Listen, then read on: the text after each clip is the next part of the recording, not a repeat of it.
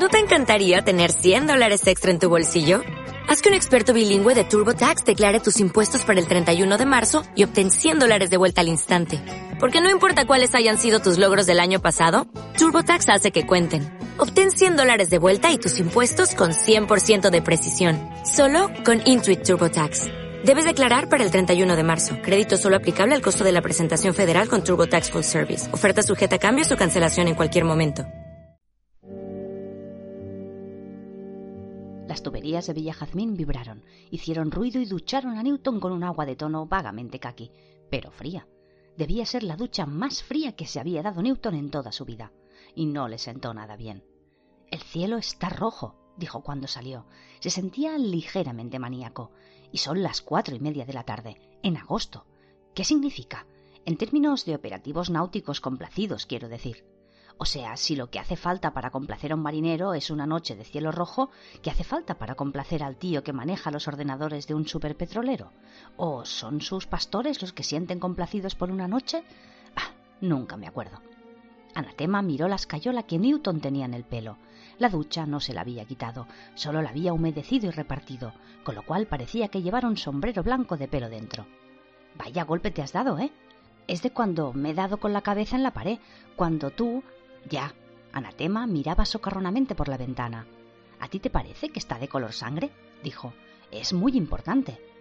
Pues no exactamente, dijo Newton, desviándose brevemente del hilo de sus ideas. Más sangre es un rosa. Seguramente la tormenta ha llenado el aire de polvo. Anatema estaba hojeando las buenas y ajustadas profecías.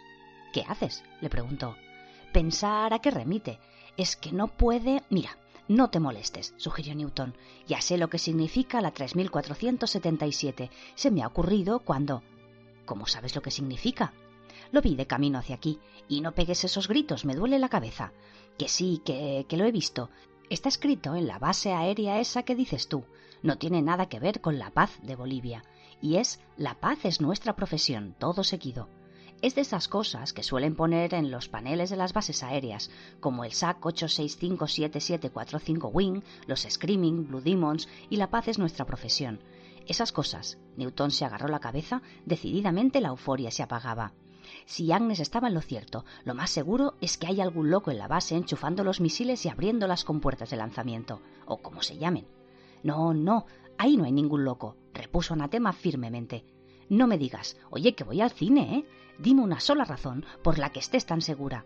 Que no hay bombas ni misiles, por aquí todo el mundo lo sabe. Pero si es una base aérea, tiene pistas de aterrizaje y todo. Es para aviones de carga y tal. Ahí solo tienen sistemas de telecomunicaciones, radios y cosas de esas. Nada que explote. Newton la miró. Ahí va Crowley, a 180 por la M40 en dirección a Oxfordshire. Incluso el observador más decididamente ocasional repararía en sus numerosas peculiaridades los dientes apretados, por ejemplo, o el brillo rojizo de detrás de las gafas de sol, y el coche, sobre todo el coche. Crowley había empezado el viaje en el Bentley, y que lo partiera un rayo si no lo acababa en el Bentley. Aunque ni siquiera un aficionado de los que tienen hasta gafas protectoras hubiera podido asegurar que se trataba de un Bentley antiguo. Ya no, ni siquiera que se trataba de un Bentley. Solo habrían podido afirmar que había un 50% de posibilidades de que fuera un coche. Para empezar, ya no le quedaba pintura. Podría haber seguido siendo negro, donde no estaba de un marrón rojizo oxidado y sucio, pero hubiera sido un negro carbón apagado. Viajaba en una bola de fuego, como una cápsula espacial en una maniobra de reentrada particularmente difícil.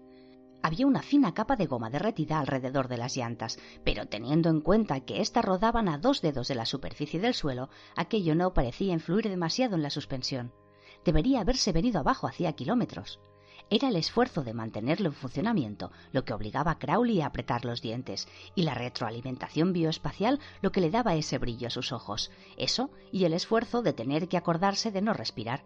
No se había sentido así desde el siglo XIV. El ambiente en la cantera era ya más amistoso, aunque todavía intenso. Tenéis que ayudarme a arreglarlo, insistió Adán. Lo han intentado solucionar desde hace siglos, pero ahora nos toca a nosotros. Asintieron muy dispuestos. Mirad, lo que pasa, explicó Adán, lo que pasa es como lo de Culo Gordo Johnson. Los ellos asintieron. Todos conocían a Culo Gordo Johnson y a los miembros de la otra pandilla de Bajo Tadfield. Eran más mayores y no muy simpáticos. Apenas pasaba una semana sin alguna escaramuza. Vale, continuó Adán. Siempre ganamos, ¿no? Mm, casi siempre, respondió Wensley. Casi siempre, repitió Adán. Y, y más de la mitad de las veces, por lo menos, señaló Pepper. Porque ¿te acuerdas cuando lo de la fiesta de los mayores en el ayuntamiento o que nosotros... Esa no cuenta, dijo Adán. Le regañaron igual que a nosotros. Y además, se supone que los mayores tienen que estar contentos de oír a los niños jugar. Lo he leído en algún sitio. Y no sé por qué nos tienen que echar la bronca solo porque nos toca a los mayores que no son. Se quedó callado. Además, somos los mejores. Hombre, pues claro, reiteró Pepper. Que, que somos los mejores, eso seguro, pero no ganamos siempre. Imaginaos, dijo Adán despacio, que podemos ganarles para siempre, echarlos o algo, estar seguros de que no hay más bandas en el Bajo Tadfield además de nosotros. ¿Qué os parece? O sea, que estén muertos, preguntó Brian. No, solo que se hayan ido. Pensaron en ello. Culo Gordo Johnson era un hecho de la vida desde el día en que fueron capaces de pegarse los unos a los otros con un tren de juguete. Trataron de encajar en sus mentes el concepto de un mundo con un agujero en forma de culo gordo. Brian se rascó la nariz. Sería genial sin culo gordo Johnson, opinó. ¿Os acordáis de lo que hizo en mi cumpleaños? Y encima me la cargué yo. Mm, no sé, dijo Pepper. A lo mejor no sería tan interesante sin él y su banda. En el fondo nos lo pasamos bien con culo gordo Johnson y los Johnsonitas. Seguramente tendríamos que encontrar otra banda o algo así. Yo creo, señaló Wensley, que si preguntas a la gente del Bajo Tadfield dirían que lo mejor es que no haya ni Johnsonitas ni ellos. Aquello chocó incluso a Dan. Wensley siguió hablando estoicamente. El grupo de los mayores, por lo menos. Y Piquito. Y... Pero si somos los buenos, empezó a replicar Brian. Dudó. Bueno, vale, pero seguro que no se lo pasarían ni la mitad de bien si no estuviéramos. Sí, asintió Wensley. Eso digo yo. La gente de aquí no quiere saber nada ni de nosotros, ni de los Johnsonitas, continuó con aire taciturno si siempre se están quejando de que vamos en bici y en monopatín por la acera y de que hacemos demasiado ruido y todo eso. Es como dijo ese de los libros de historia, una placa en ambas casas. Aquello se encontró con el silencio. Una de esas azules, dijo Brian al cabo de un rato, que ponga Adam Young vivió aquí o algo así. Normalmente, aquel tipo de apertura desembocaba en cinco minutos de intrincada discusión si los sellos estaban de humor, pero Adán no pensaba que fuera el momento. Estáis diciendo, concluyó con su mejor tono de presidente, que daría exactamente lo mismo si los Johnsonitas culo gordos ganaran o perdieran. Ah, sí, repuso Pepper, porque si les ganáramos tendríamos que ser nuestros propios enemigos letales. O sea, yo y Adán contra Brian y Wensley, se recostó. Todo el mundo necesita un culo gordo Johnson, añadió. Mm, ya, dijo Adán. Eso es lo que pensaba, no vale la pena que gane nadie, lo que yo pensaba. ¿Se quedó mirando a Perro o a través de Perro? Pues entonces está chupado, dijo Wensley recostándose. No sé por qué les habrá costado tantos siglos de resolver. Eso es porque los que intentaron resolverlo eran hombres, apuntó Pepper de manera significativa. No veo por qué tienes que tomar partido, dijo Wensley. Pues claro que tengo que tomar partido, protestó Pepper. Todo el mundo tiene que tomar partido en algo. Adán parecía haber llegado a una conclusión.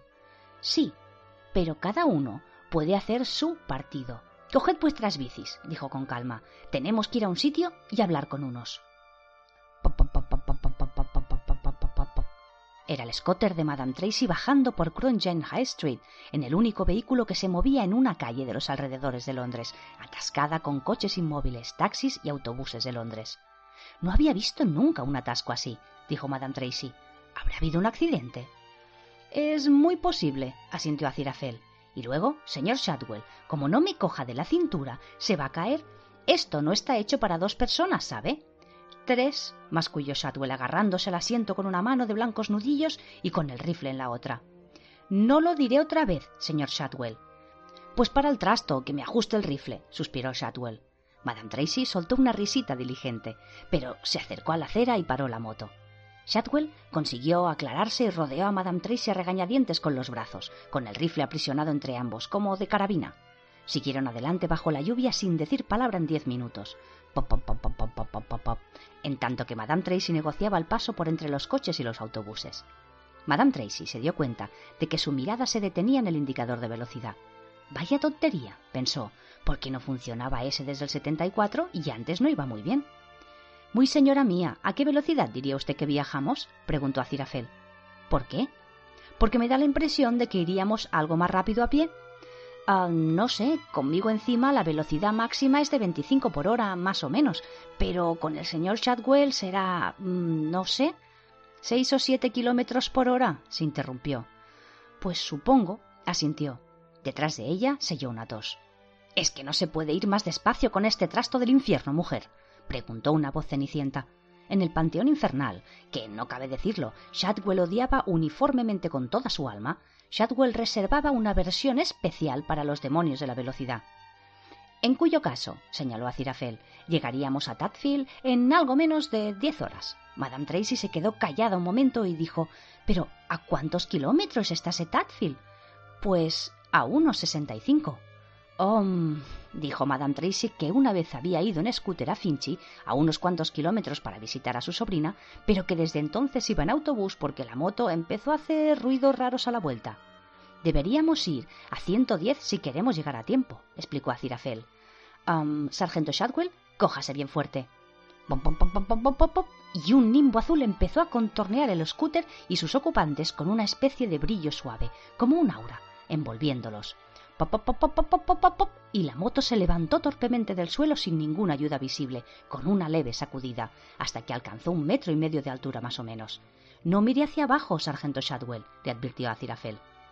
¡Ah! repuso Shadwell con los ojos firmemente apretados, la frente gris cubierta de sudor, sin mirar abajo, sin mirar a ninguna parte. Bueno, allá vamos. En toda película de ciencia ficción de alto presupuesto hay una escena en la que una nave espacial del tamaño de Nueva York pasa de repente a velocidad de la luz. Se oye un ruido como al hacer vibrar una regla de madera en el canto de un escritorio, se ve una deslumbrante refracción de la luz y de pronto las estrellas se estiran y la nave desaparece. Eso era exactamente lo mismo, solo que, en vez de ser una reluciente nave espacial del tamaño de una ciudad, era un scooter color hueso de veinte años de antigüedad, y no había efectos de arco iris, ni tampoco pasaba de 300 por hora. Y en vez de ese intenso silbido que remonta a las octavas, se limitaba a hacer pap. Pero por lo demás era exactamente igual. En el punto en que la M25, que ahora era un círculo inmóvil, se cruza con la M40 en dirección a Oxfordshire, la policía se concentraba en números cada vez mayores. Desde que Crowley había atravesado la línea divisoria media hora antes, había el doble de personal, al menos en el lado de la M40. De Londres no salía nadie. Además de la policía, había también unas 200 personas más merodeando por allí, inspeccionando la M25 con prismáticos. Entre ellos se encontraban representantes del ejército de Su Majestad la Reina, de la patrulla de desactivación de bombas, del Departamento de Contraespionaje británico, del Departamento de Inteligencia británico, del Grupo Especial y de la CIA. También había un hombre vendiendo perritos calientes. Todo el mundo tenía frío y estaba mojado, asombrado e irritable, a excepción de un agente de policía que tenía frío, estaba mojado, asombrado, irritable y exasperado. Mire, me da igual que me crea o no, suspiró. Yo solo le digo lo que he visto. Era un coche antiguo, un Rolls o un Bentley, no lo sé. Uno de esos de los años veinte muy cantones, y le aseguro que pasó del puente. Uno de los técnicos del ejército le interrumpió. Pero eso es imposible. Según nuestros instrumentos, la temperatura de la M25 sobrepasa los 700 grados centígrados. O unos 140 grados menos, añadió su ayudante. O no llega a los 140 bajo cero, asintió el técnico superior. Parece ser que hay cierta confusión con esos datos, aunque podemos atribuirlo con toda seguridad a un error mecánico de algún tipo. Pero el caso es que si mandamos helicópteros directamente a sobrevolar la M25, acabarían siendo McNuggets helicóptero. ¿Cómo diablos me dice usted que un coche viejo pasó por ahí y salió ileso? Yo no he dicho que saliera ileso, corrigió el policía, que estaba pensando seriamente en dejar la policía londinense y asociarse a su hermano, que iba a renunciar a su puesto en la compañía de electricidad, para dedicarse a criar pollos. Se incendió y luego siguió adelante. Espera de verdad que alguno de nosotros crea, empezó a decir alguien. Un lamento agudo, evocador e inquietante y extraño, como una orquesta de mil armónicas de cristal tocando al unísono, levemente desafinadas, como el sonido de las moléculas del aire mismo retorciéndose de dolor. ¡Bum! volaba por encima de sus cabezas, a doce metros del suelo, envuelto en un nimbo azul intenso que por los bordes se difuminaba rojo. Una pequeña moto scooter blanca y sobre ella una mujer de mediana edad con un casco rosa y bien agarrado a ella un hombre bajito con un impermeable y un casco verde fluorescente. La moto estaba demasiado alta para que pudieran ver que tenía los ojos cerrados con fuerza, pero los tenía. La mujer estaba gritando, y lo que gritaba era Jerónimo. Una de las ventajas del wasabi, como solía destacar Newton tan complacido, era que cuando estaba gravemente dañado casi no se notaba. Newton tuvo que llevar a Dick Turpin por la cuneta para esquivar las ramas caídas. Se me han caído todas las fichas por tu culpa.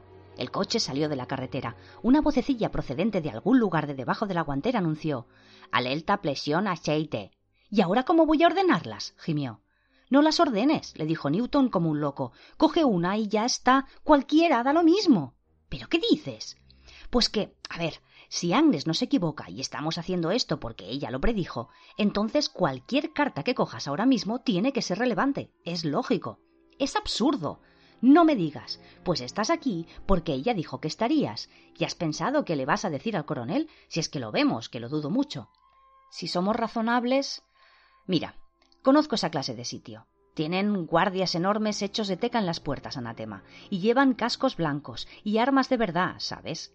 De esas que disparan balas de verdad, que se te meten dentro, dan cuatro tumbos y salen por el mismo agujero en menos que dices Oiga, tenemos razones para creer que va a estallar la Tercera Guerra Mundial de un momento a otro, y además aquí, y entonces te mandan a unos tíos con trajes y chaquetas abultadas que se te llevan a una habitación sin ventanas y te preguntan cosas como que si eres o has sido miembro de alguna organización rojilla subversiva, como por ejemplo un partido político británico, y creo que ya estamos llegando. Pero mira, si tiene compuertas y alambradas y todo el rollo, y seguro que hay perros de esos que se comen a la gente. Me parece que te estás poniendo demasiado nervioso, sugirió Anatema con calma, recogiendo del suelo del coche la última ficha. ¿Nervioso? ¿Qué va? Me preocupo tranquilamente porque alguien podría pegarme un tiro. Estoy seguro de que Agnes lo habría mencionado si nos fueran a pegar un tiro. Esas cosas se le daban muy bien. Se puso a buscar entre las fichas distraídamente. ¿Sabes qué? Continuó cortando cuidadosamente el fajo de fichas y barajándolas después. He leído que hay una secta que cree que los ordenadores son instrumentos del diablo. Dicen que el apocalipsis llegará porque al anticristo se le dan bien los ordenadores. Parece ser que dice algo así en el libro del Apocalipsis. Lo he debido de leer en algún periódico reciente. En el Daily Mail, carta desde América del 3 de agosto, añadió Newton, justo después de la historia de esa mujer de Worms, Nebraska, que enseñó a su pato a tocar el acordeón. Eso, dijo Anatema poniéndose las cartas boca abajo en el regazo. Los ordenadores, instrumentos del diablo, pensaba Newton. No le costaba creerlo. Los ordenadores eran instrumentos de alguien, y lo único que sabía con certeza es que suyos no. El coche se detuvo con una sacudida. La base aérea tenía un aspecto deplorable. Numerosos árboles grandes se habían derrumbado frente a la entrada, y varios hombres trataban de apartarlos con una excavadora. El guardia de servicio los miraba sin interés, pero se volvió y miró fríamente el coche. Vale, dijo Newton. Coge una. 3001. Tras el nido del águila, gran fresno ha caído. ¿Ya? Sí, Siempre hemos pensado que tenía algo que ver con la Revolución rusa. Sigue recto y gira a la izquierda. Al girar, se encontraron en una calle estrecha, con la valla del perímetro de la base a mano izquierda. Para aquí. Suele haber coches por aquí y nadie se fija, aseguró Anatema. ¿Qué sitio es este? Es el paseo de los enamorados local. ¿Por eso el suelo parece estar cubierto de goma? Caminaron por el paseo cubierto de setos un tramo, hasta que llegaron al fresno. Agnes tenía razón, era grande, y había caído justo encima de la valla. Un guardia estaba sentado encima, fumando un cigarrillo. Era negro. Newton siempre se sentía culpable en presencia de los negros norteamericanos, por si tal vez le guardaban rencor por los doscientos años de esclavitud. El hombre se levantó cuando se acercaron y luego adoptó una postura más informal. ¡Hey! Hola, Anatema. saludó. Hola, George. Menuda tormenta, ¿eh?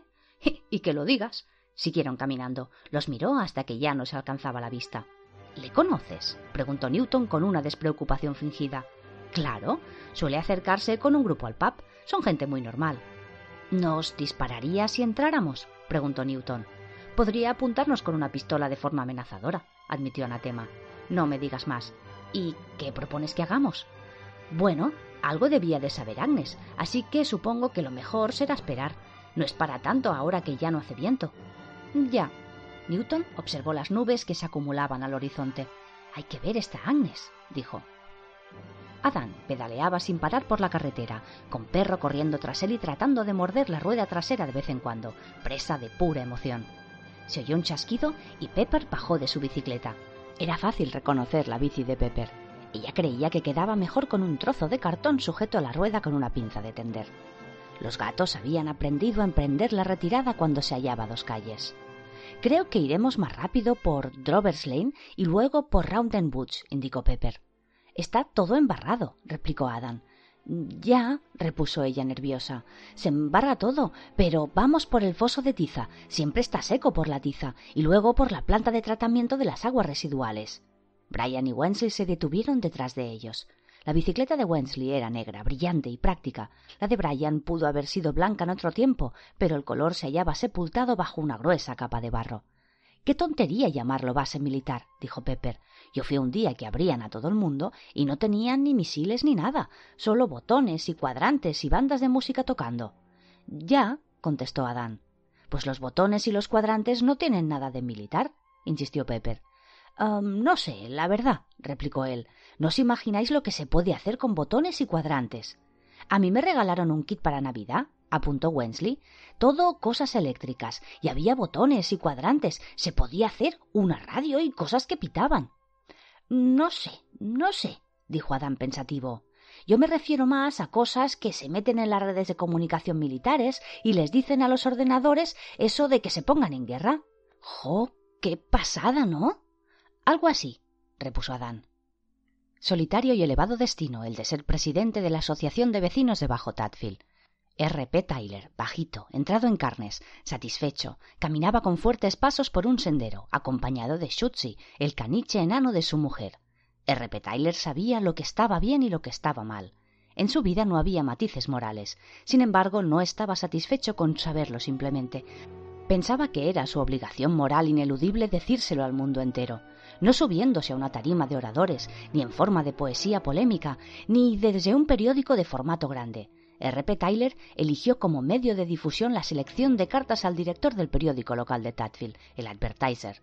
Si algún árbol del vecino era tan desconsiderado como para dejar caer hojas en el jardín de R.P. Tyler, R.P. Tyler las barría primero cuidadosamente, las metía después en cajas y dejaba las cajas en la puerta principal del vecino con una nota muy severa.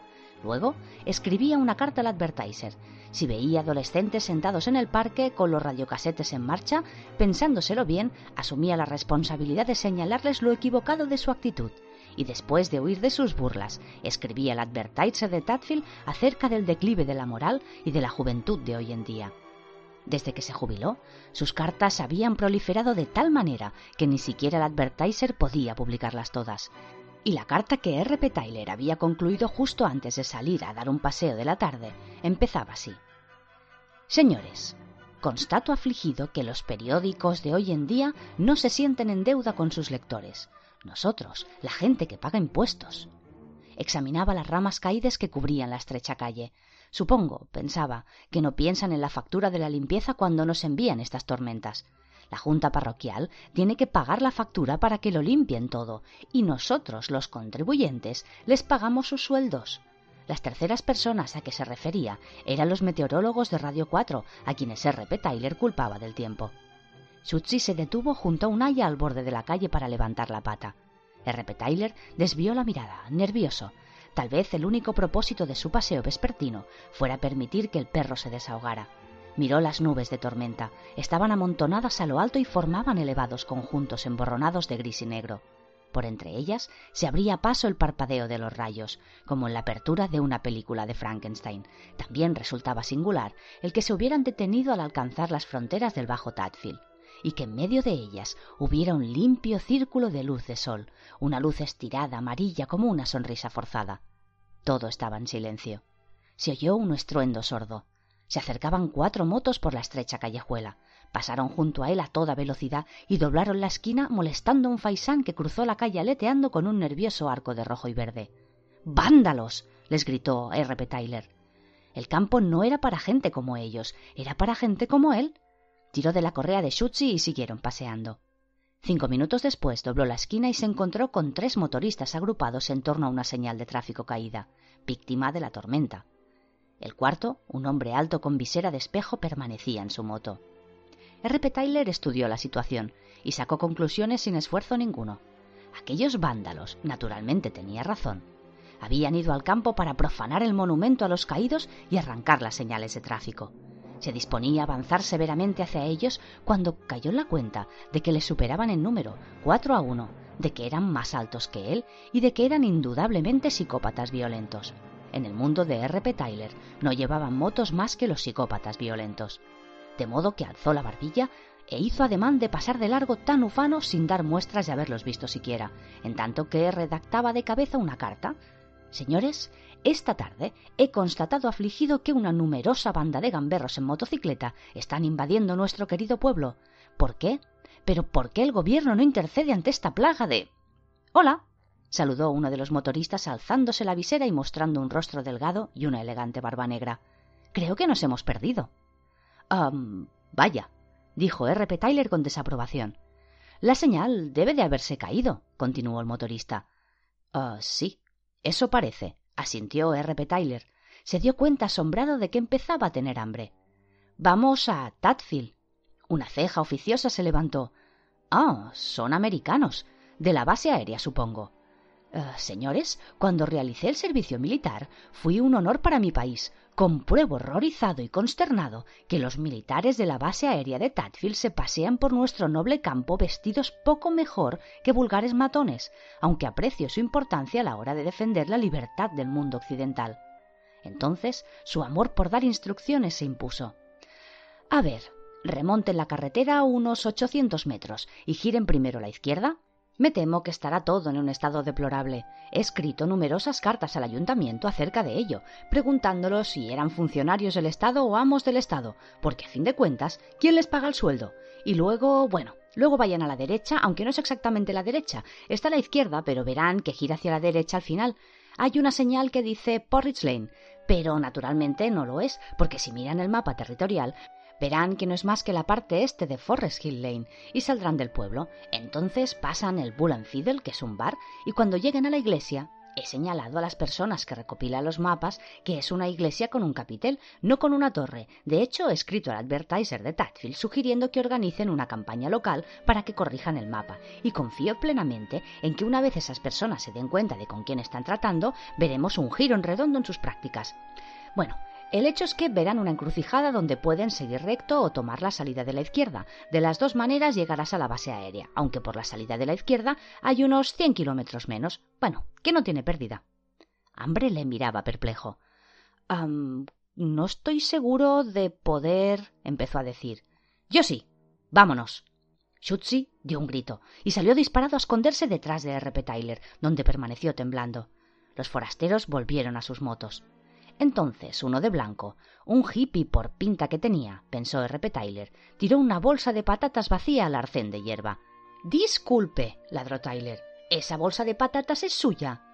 No solo mía, contestó el chico, es de todos. R. P. Tyler se estiró todo lo alto que era.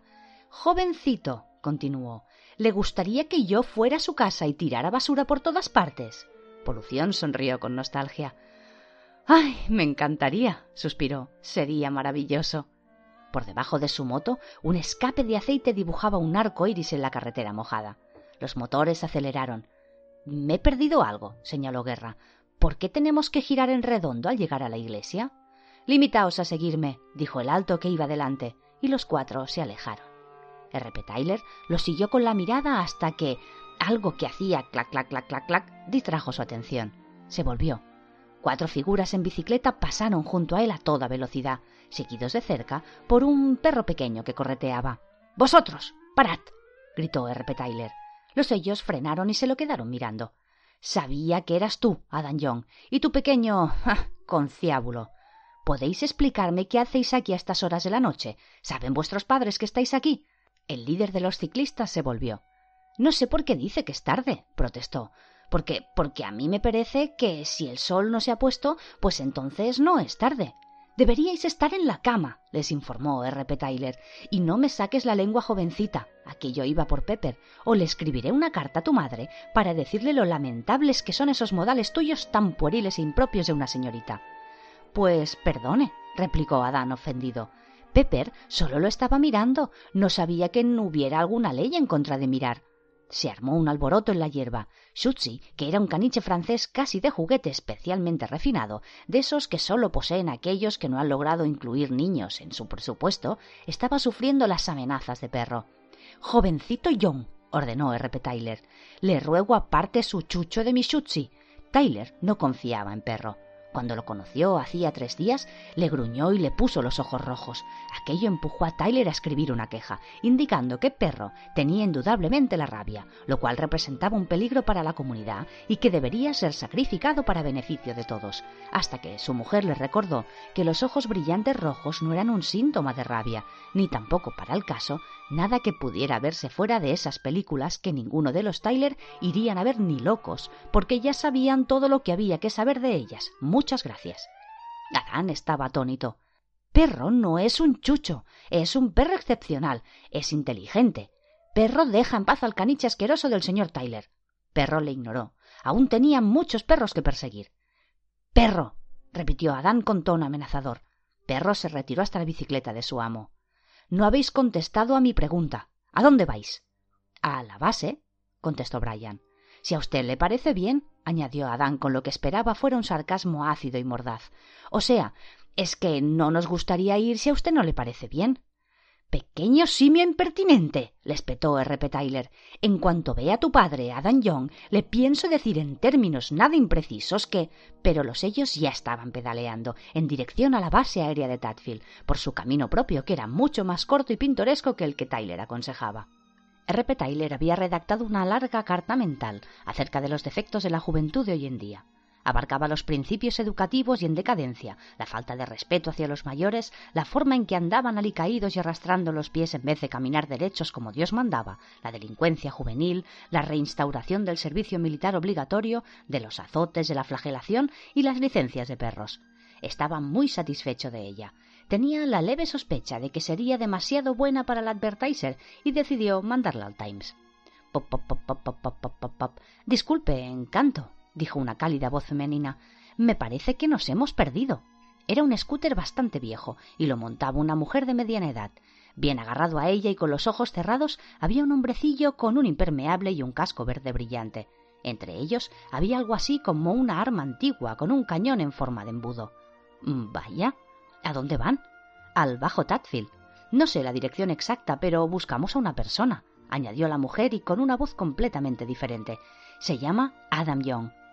R.P. Quedó pasmado. ¿Están buscando ese niño? preguntó. A saber qué habrá hecho ahora. No, no me lo digan, no quiero saberlo. ¿Niño? dijo la mujer. No sabía que era un niño. ¿Cuántos años tiene? Y entonces contestó Once. Bueno, me lo podría usted haber dicho antes. Esto le da un cariz completamente diferente a todo. R.P. Se limitaba a mirar. Entonces se dio cuenta de lo que pasaba. La mujer era ventrílocua, lo que había tomado por un hombre con un casco verde era un muñeco. Se preguntaba cómo podía haber pensado que era humano. Se le antojó que todo aquello tenía cierto mal gusto. No hace ni cinco minutos que he visto a Adam Young, explicó a la mujer. Se dirigía con sus compinches a la base aérea americana. ¡Ay, Dios! exclamó la mujer palideciendo ligeramente. No me gustan los yanquis. Son muy amables, ¿sabes? Sí, pero no puedes confiar en la gente que no para de coger la pelota cuando juega al fútbol disculpe, interrumpió R.P. Tyler. Me parece estupendo, impresionante. Soy el vicepresidente del Rotary Club Municipal y me preguntaba si hace usted funciones privadas. Solo los jueves, repuso Madame Tracy con desaprobación, y cobro un extra. Me pregunto si podía indicarnos cómo. El señor Tyler ya había pasado por aquello. Alzó el brazo sin decir nada, y el pequeño scooter siguió calle abajo con su pop pop pop pop pop. Mientras se alejaba, el muñeco gris del casco verde se volvió y abrió un ojo. Viejo sureño imbécil, gruñó. R.P. Tyler se ofendió, pero se sentía decepcionado al mismo tiempo. Esperaba que fuera más real. R.P. Tyler, a solo diez minutos del pueblo, se detuvo mientras Schutzi ponía en funcionamiento otra de las funciones eliminatorias de su amplia gama. Se puso a mirar por encima de la verja. Su conocimiento de la tradición rural era algo confuso, pero estaba bien seguro de que cuando las vacas se acostaban significaba que iba a llover. Cuando estaban de pie era que iba a hacer buen tiempo. Aquellas vacas se estaban turnando para realizar lentos y solemnes saltos mortales. Tyler se preguntó qué presagiaba aquello en cuanto al tiempo. Olisqueó. Algo se estaba quemando. Se percibía un desagradable olor a metal, goma y cuero quemados. Perdone, dijo una voz procedente de detrás de él, y R.P. Tyler se volvió. En medio de la calle había un coche que fue negro, grande y en llamas, con un tipo que llevaba gafas de sol asomando a la ventana, hablando a través del humo. Perdone, no sé cómo me he podido perder. ¿Me sabría indicar cómo ir a la base aérea de Tadfield? Creo que no está muy lejos de aquí. ¿Su coche está ardiendo? Ah, no.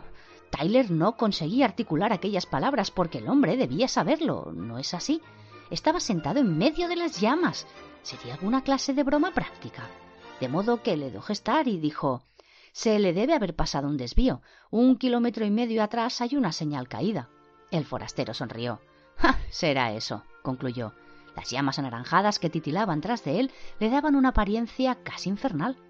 El viento sopló hacia Tyler, desde el otro lado del coche, y sintió que se le achicharraban las cejas. Disculpe, joven, pero su coche está en llamas y usted está sentado ahí sin quemarse. Y, por cierto, ¿está al rojo vivo en algunas zonas? No. Debería preguntarle a aquel hombre si quería llamar a la asociación automovilística. En vez de hacerlo, le explicó el camino detalladamente, evitando mirar fijamente. Oh, genial, muchas gracias, dijo Crowley mientras empezaba a subir la ventanilla. R.P. Tyler tenía que decir algo. Um, disculpe, joven, insistió. ¿Sí? Es decir, no es una de esas cosas que pasan desapercibidas cuando el coche se le incendia a uno. Una lengua de fuego se extendió por el salpicadero chamuscado. Vaya tiempecito, ¿eh? sugirió de manera poco convincente. ¿Usted cree? repuso Crowley. A decir verdad, no me había fijado, y remontó la callejuela marcha atrás con su coche en llamas. Será porque su coche está ardiendo, añadió R.P. Tyler directamente. Tiró de la correa de Schutzi para que se le arrimara el perrito. Carta al director. Señor, quisiera llamar su atención ante la reciente tendencia que tiene la gente joven de hoy a ignorar las medidas de seguridad en la conducción. Esta misma tarde me pidió indicaciones un caballero cuyo coche estaba. Mm, no, que conducía un coche que se hallaba. Ah, no. Vamos, que estaba en llamas. R.P. Tyler empezaba a ponerse de mal humor y recorrió a paso firme el tramo restante hasta el pueblo. ¡Eh! gritó R.P. Tyler. ¡John! El señor Young se encontraba en el jardín principal, sentado en su mecedora fumando en pipa. Aquello se debía más al hecho de que Deidre estaba descubriendo la amenaza del fumador pasivo y le había dado por prohibir que se fumara en casa de lo que él estaba dispuesto a admitir de cara a sus vecinos, y su estado de ánimo no mejoraba con ello, y menos aún el hecho de que el señor Tyler se dirigiese a él en aquel tono. ¿Sí? Es su hijo, Adán. El señor Young suspiró. ¿Qué ha hecho ahora? ¿Sabe dónde está? El señor Young miró el reloj. Pues supongo que estará a punto de irse a la cama. Tyler esbozó una sonrisa delgada y triunfal. Lo dudo mucho. Le he visto con esos diablillos y con ese chucho espantoso hace menos de media hora. Iban en bicicleta hacia la base. El señor Young dio una calada a la pipa. Ya sabe usted lo estrictos que son allá arriba, dijo el señor Tyler, por si el señor Young no hubiera captado el mensaje. Y ya sabe lo que a ese hijo suyo le gusta tocar botones, añadió. El señor Young se quitó la pipa de la boca y examinó el cañón, pensativo. «Mhm», dijo. Ya veo, dijo. Bien, dijo, y entró en casa. Exactamente en el mismo momento, cuatro motos se detuvieron a alguna distancia de la entrada principal. Los motoristas quitaron el contacto y se levantaron las viseras. Bueno, lo hicieron tres. Esperaba que tuviéramos la ocasión de atravesar las barreras por la fuerza, se lamentó Guerra con añoranza. Eso solo crearía problemas, señaló Hambre. Bien. Quiero decir problemas para nosotros. Las líneas telefónicas y los cables eléctricos no están en funcionamiento, pero lo más seguro es que tengan generadores y alguna radio. Si alguien informa de que unos terroristas han invadido la base, la gente empezará a actuar de un modo lógico y el plan se colapsará. Ajá. Bien. Entramos, hacemos lo que tenemos que hacer, salimos y dejamos que la naturaleza humana siga su curso, dijo Muerte. No es así como yo me lo imaginaba, tíos, explicó Guerra. No he estado esperando miles de años solo para juguetear con trocitos de alambre. No es precisamente muy dramático. Albrecht Durero no perdió el tiempo haciendo grabados de los cuatro pulsateclas del Apocalipsis. Ya me entendéis, eso está claro. Yo pensaba que se oirían trompetas, asintió Polución. Miradlo de este modo, sugirió Hambre.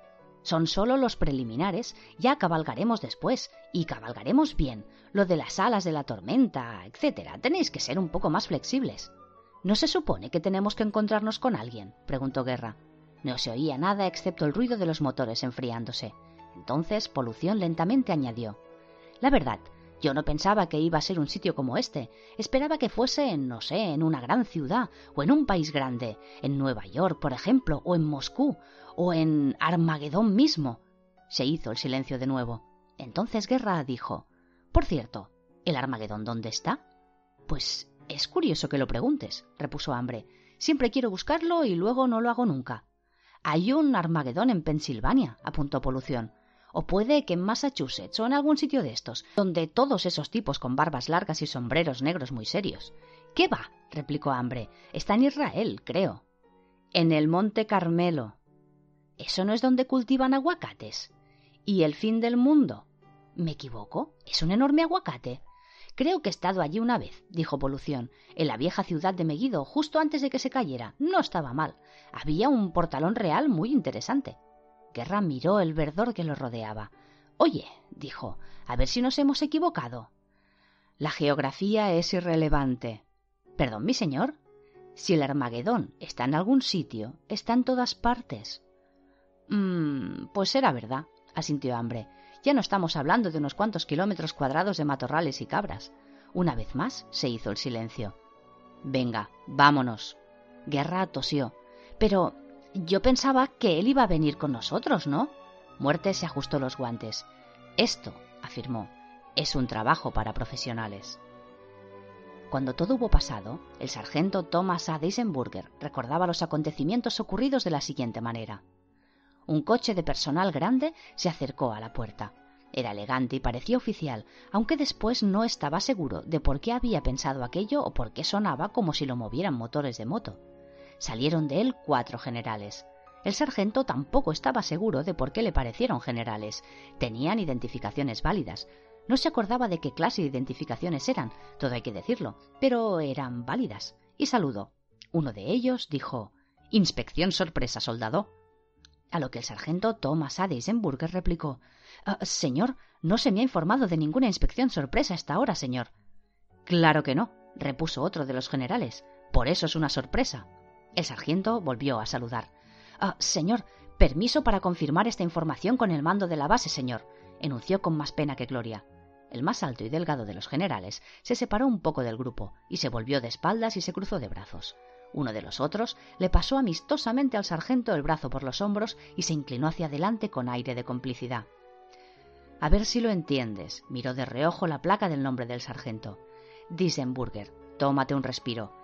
Es una inspección sorpresa. Hasta ahí bien, ¿no? Sorpresa.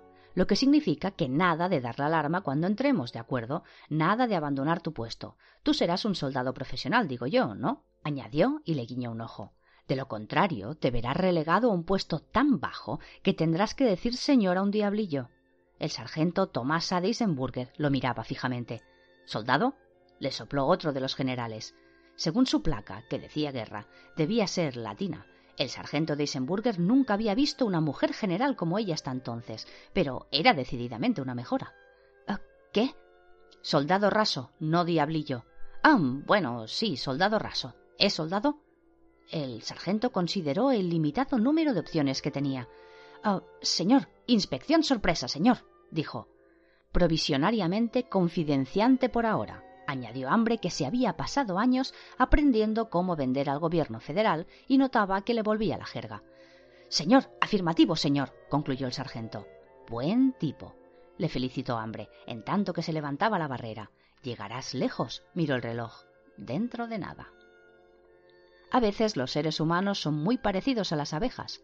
Las abejas protegen la colmena con uñas y dientes, mientras el intruso esté fuera. Una vez dentro, las obreras dan por sentado que la dirección ha dado el visto bueno y ni se fijan.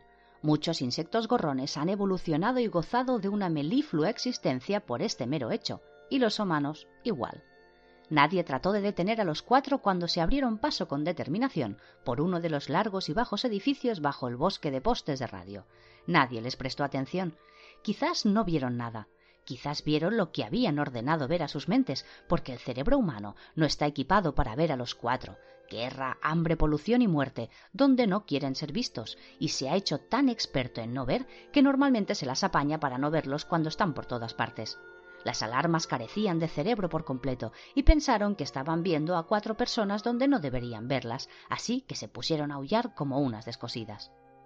Newton no fumaba, porque no permitía que la nicotina consiguiera entrar en el templo de su cuerpo, o mejor dicho, en el pequeño y metálico tabernáculo metodista galés que era su cuerpo. Si hubiera sido fumador, habría estado fumándose un cigarrillo para calmar los nervios y en aquel momento se lo hubiera tragado. Anatema se levantó resueltamente y se alisó las arrugas de la falda. No te preocupes, le tranquilizó. No son por nosotros. Algo está pasando dentro. Dirigió una sonrisa al pálido rostro de Newton. Venga, dijo, que no es OK Corral. No, para empezar, tienen mejores armas, señaló Newton. Ella le ayudó a levantarse. No importa. Seguro que se te ocurre algo. Era inevitable que no pudieran contribuir los cuatro por igual, pensaba Guerra. Le había sorprendido su afinidad natural por los sistemas de armas modernos, que eran con diferencia muy superiores a los trozos de metal, y por supuesto, Polución se reía de las medidas de seguridad y de los dispositivos infalibles. Incluso Hambre sabía lo que eran los ordenadores, aunque, bueno, no es que hiciera mucho aparte de pasearse por ahí, pero al menos lo hacía con estilo. Se le había pasado por la cabeza guerra, que quizás algún día la guerra, el hambre y posiblemente la polución tocarían a su fin. Y tal vez por esa razón, el cuarto y más grande de los jinetes no era nunca lo que se dice un buen compinche. Era como tener un inspector de hacienda en el equipo de fútbol. Es estupendo que esté de parte del equipo, pero no es el tipo de persona con quien se tomaría uno una copa después del partido. No se podía estar cómodo al cien por cien. Un par de soldados lo atravesaron mientras miraba por encima del hombro huesudo de polución. ¿Qué son esas cosas que parpadean? preguntó con el tono de quien sabe que no entenderá la respuesta, pero que quiere mostrar interés. Es un visualizador LED de siete segmentos, contestó el muchacho. Tocó con manos amorosas un banco de repetidores que se fundieron al tacto e introdujo una ola de virus autorreproductores que se alejaron en masa por el éter electrónico. Me estoy hartando de esas malditas alarmas, masculló Hambre. Muerte distraído chasqueó los dedos. Varias sirenas gorjearon y se extinguieron. No sé, a mí me gustaban, protestó Polución. Guerra se acercó a otro mueble metálico. No esperaba que las cosas se desarrollasen de aquel modo, a decir verdad, pero cuando pasaba los dedos por la electrónica o los metía en ella, notaba una sensación conocida. Era el eco de lo que se siente al empuñar una espada, y se estremeció con solo pensar en que aquella espada encerraba el mundo entero y parte del cielo que tenía a lo alto. Aquella espada la amaba. Una espada flameante. La raza humana no había acabado de entender que las espadas pueden ser peligrosas si se dejan por ahí, aunque sí había empleado sus limitados esfuerzos para asegurarse de que las posibilidades de que se blandiera una del tamaño de esta por casualidad fuesen elevadas. Qué alegría saberlo. Era bonito pensar que la raza humana hacía la distinción entre volar el planeta por accidente o hacerlo deliberadamente. Polución hundió las manos en otro montón de electrónica muy cara. El guardia del agujero de la verja parecía extrañado. Se había dado cuenta de la agitación que había en la base, y su radio solo captaba interferencias, y los ojos le volvían una y otra vez al carnet que tenía delante. Había visto muchos carnets de identidad antes, militares, de la CIA, del FBI, de la KGB incluso, y aun siendo un soldado más joven, comprendió que cuanto más insignificante es una organización, más impresionantes son los carnets. Aquel era endemoniadamente impresionante. Movía los labios al leerlo una y otra vez, desde el protector del bien común de Gran Bretaña ordena y suplica, hasta la firma del primer adjunto del ejército cazabrujas, alabarás el trabajo del Señor y condenarás la fornicación Smith, pasando por el fragmento que le combinaba a suministrar pastillas de encendido, cuerdas y aceites igníferos. Newton estaba tapando con el pulgar la parte de los nueve peniques por bruja y tratando de parecer James Bond. Al final, el perspicaz intelecto del guardia dio con una palabra que pensó reconocer. ¿Qué es eso? preguntó desconfiado. ¿De que tenemos que entregaros maderos? Los necesitamos, repuso Newton, para quemarlos. Mande. Que los queremos para quemarlos. La cara del guardia se transfiguró en sonrisa, y decían que los ingleses eran unos blandos. Adelante, dijo. Algo le apretó la espalda en la zona lumbar.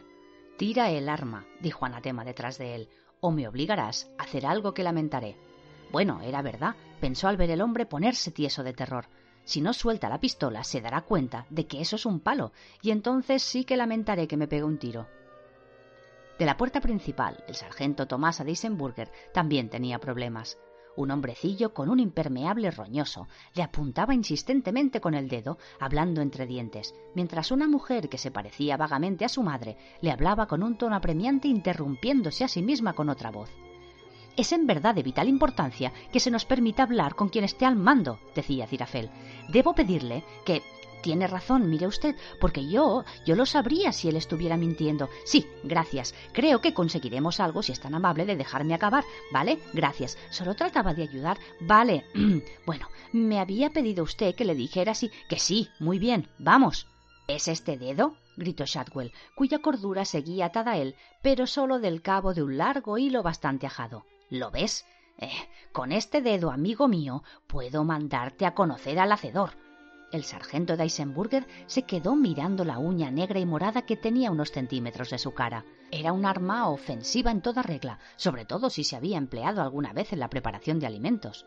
El teléfono le daba interferencias, le habían dicho que no abandonara su puesto. La herida de Vietnam se le estaba abriendo. Se preguntaba cuántos problemas podía causarle pegar un tiro a unos civiles no americanos. Las cuatro bicicletas se detuvieron a escasa distancia de la base. Unas marcas de neumáticos en el polvo y un reguero de aceite indicaba que otros viajeros se habían detenido momentáneamente allí. ¿Para qué nos paramos? preguntó Pepper. Lo estoy pensando, contestó Adán. Era difícil. El pedazo de mente que conocía como él mismo seguía allí, pero se debatía por seguir a flote bajo una avalancha de oscuridad tumultuosa. De lo que sí era consciente, sin embargo, era de que sus tres compañeros eran cien por cien humanos. No era la primera vez que los metía en un lío. Más de una vez habían vuelto a casa con la ropa desgarrada, les habían suspendido la paga y cosas así, pero seguro que de éstas saldrían peor parados que cuando el castigo se limitaba a no salir y ordenarse la habitación. Aparte de ellos, no se veía nadie más. Vale, continuó, creo que tenemos que buscar unas cosas. Una espada, una corona y una balanza. Se lo quedaron mirando. ¿Aquí? exclamó Brian. Pero si aquí no hay nada de eso. Mm, no sé, repuso Adán, si pensáis en nuestros juegos. Para arreglarle el día al sargento de Eisenburger, un coche se detuvo junto a su puesto y flotaba a un palmo del suelo porque no tenía neumáticos ni pintura.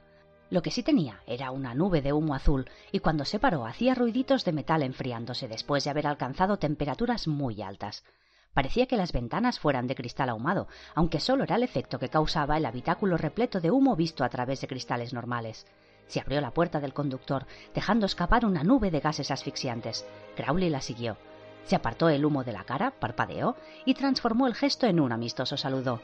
Hola, dijo. ¿Qué tal? ¿Ya se ha acabado el mundo? No nos deja pasar, Crowley, dijo Madame Tracy. Azirafel, eres tú. Bonito vestido, opinó Crowley distraído. No se encontraba muy bien. Durante los últimos cincuenta kilómetros se había estado imaginando que una tonelada de metal, de goma y de cuero en llamas era un automóvil en perfecto estado, y el Bentley se había estado resistiendo con todas sus fuerzas. Lo más difícil había sido mantener el coche en marcha cuando los neumáticos radiales multiclimáticos se quemaron. Junto a él, los restos del Bentley cayeron de pronto sobre las llamas deformadas, al haber dejado de imaginar que tenía neumáticos. Dio unas palmaditas a la superficie metálica tan caliente que se podía freír un huevo en ella. Un coche moderno no habría aguantado lo que ha aguantado este, dijo amorosamente. Lo miraban de hito en hito. Se oyó un clic electrónico. La puerta se estaba abriendo. La caja protectora que contenía el motor eléctrico profirió un gemido mecánico y se rindió frente a la fuerza imparable que actuaba sobre la barrera. ¡Eh! gritó el sargento de Eisenburger. ¿Quién de vuestra pandilla de memos ha hecho esto? Zip, zip, zip, zip. Y un perro pequeño con un borrón por patas observaron las siluetas que pedaleaban como fieras y que se colaron por la barrera desapareciendo así en el recinto militar. El sargento trató de recobrar la compostura. Oye, dijo, pero en un tono mucho más débil. ¿Es mi imaginación o uno de estos tenía en la cesta un extraterrestre con cara de cerdo? Será tu imaginación, afirmó Crowley. Entonces, añadió el sargento de Eisenburger, se han metido en un buen lío. Alzó el rifle, ya está bien de gilipolleces, seguía pensando en jabón. Y vosotros también. Te lo aviso, empezó a decir Crowley. Ha ido demasiado lejos, protestó Azirafel. Crowley soluciona esto, sé buen chico. Mhm, dijo Crowley. Yo soy el bueno, añadió Azirafel. No pretenderás. Oh, al cuerno ya. Intento hacer lo que toca y mira dónde he acabado. Chasqueó los dedos. Con un ruido como el de un flash antiguo, el sargento Thomas A. Deisenburger desapareció. Ajá, dijo Azirafel. ¿Lo veis? exclamó Shadwell que no acababa de captar la doble personalidad de Madame Tracy. Más fácil que mascar chicle. No os separéis de mí, que al que buen árbol se arrima, buena sombra le cobija. Bien hecho, dijo Crowley. Nunca hubiera imaginado que lo llevaras dentro. No, replicó Azirafel. En realidad, lo he hecho yo. Espero no haberlo mandado a ningún sitio atroz. Más vale que te vayas acostumbrando, le aconsejó Crowley. Tú los mandas y ya está. No te preguntes a dónde van, es lo mejor. Tenía un aspecto fascinado. ¿No me vas a presentar a tu nuevo cuerpo? ¿Qué? Oh, sí, claro. Madame Tracy, este es Crowley. Crowley y Madame Tracy. Ah, encantada. Vamos dentro, sugirió Crowley. Miró tristemente los restos del Belly y entonces se le iluminó la cara. Se acercaba un jeep muy decidido a la puerta y tenía aspecto de llevar un cargamento de personas a punto de gritar preguntas y pegar tiros sin importarles en qué orden. Se sacó las manos de los bolsillos, las alzó como Bruce Lee y sonrió como Lee Van Cleef. Mira, dijo, aquí llega un medio de transporte.